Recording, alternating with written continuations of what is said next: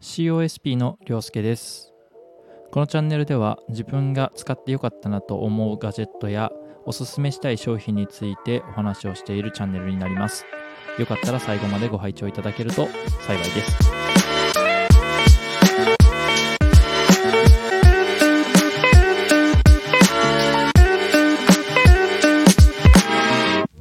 皆さんはスマホを三脚に乗せて撮影したりしていますでしょうか？自分は少し高めのアングルから撮影したい固定をして撮影したい。そういった時に、えー三脚を使用しています。スマホ用の三脚って結構固定する時自由度がなかったりしませんか？自分はその煩わしいのが嫌で結構三脚を使うのをためらっていた時期があります。ただ外で撮影する時に少し持ち歩いて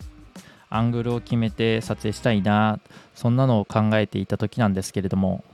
たまたま JOBY のゴリラポッドのマウントで MagSafe を対応した GripTight マウントゴリラポッドというのがあることに気がつきました。このゴリラポッドは iPhone12 以降でMagSafe が対応している iPhone のマグネットを利用してそのマグネットの磁力だけで固定ができるといった画期的な三脚となっています。もちろんマグネット以外にもクリップもついているんですけれども固定だけに関しては全然 MagSafe 対応のマグネットでひっつけるだけで十分固定ができちゃいます。また360度回転させることも可能で最近の縦撮り動画や横撮り動画全然対応できちゃいます。また三脚の方は足がぐにゃぐにゃ変形させれるモデルとなっていますので木や柱などにくくりつけることも可能です。1点残念な部分がありまして縦方向の回転には少し工夫が必要だというところです。色に関してはグレーと黒。対応デバイスはスマートフォン。特徴としては360度回転させれます。材質としてはシリコンと樹脂。あと重量に関しては 0.22kg となっています。